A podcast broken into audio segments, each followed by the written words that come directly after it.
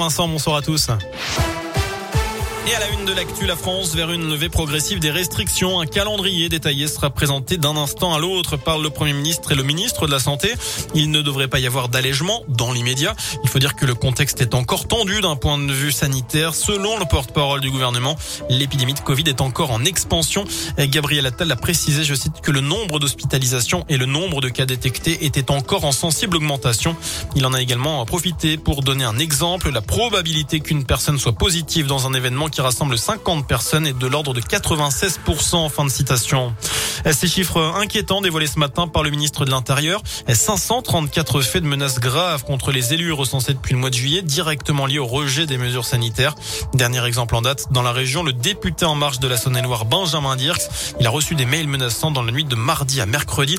Menace aussi reçue quelques jours auparavant par Olga Givernet, député en marche de l'Ain, et Charles de la Verpillière, député les Républicains de ce même département. Gérald Darmanin a dit craindre les menaces physiques. Autre chiffre dans l'actu, moins de 2% des enseignants ont fait grève aujourd'hui d'après le décompte du ministère de l'Éducation nationale. Ils étaient plus de 30% jeudi dernier. Pas d'autopsie et une enquête bientôt classée sans suite. Deux jours après l'accident de ski qui a coûté la vie à l'acteur Gaspard Huliel, la procureure d'Albertville a expliqué que le skieur impliqué dans la collision a été entendu ainsi que deux témoins. L'enquête ne révèle pas eh bien, de vitesse excessive ni de faute de la part des skieurs. Ils évoluaient l'un à côté de l'autre lorsqu'ils se sont rentrés dedans.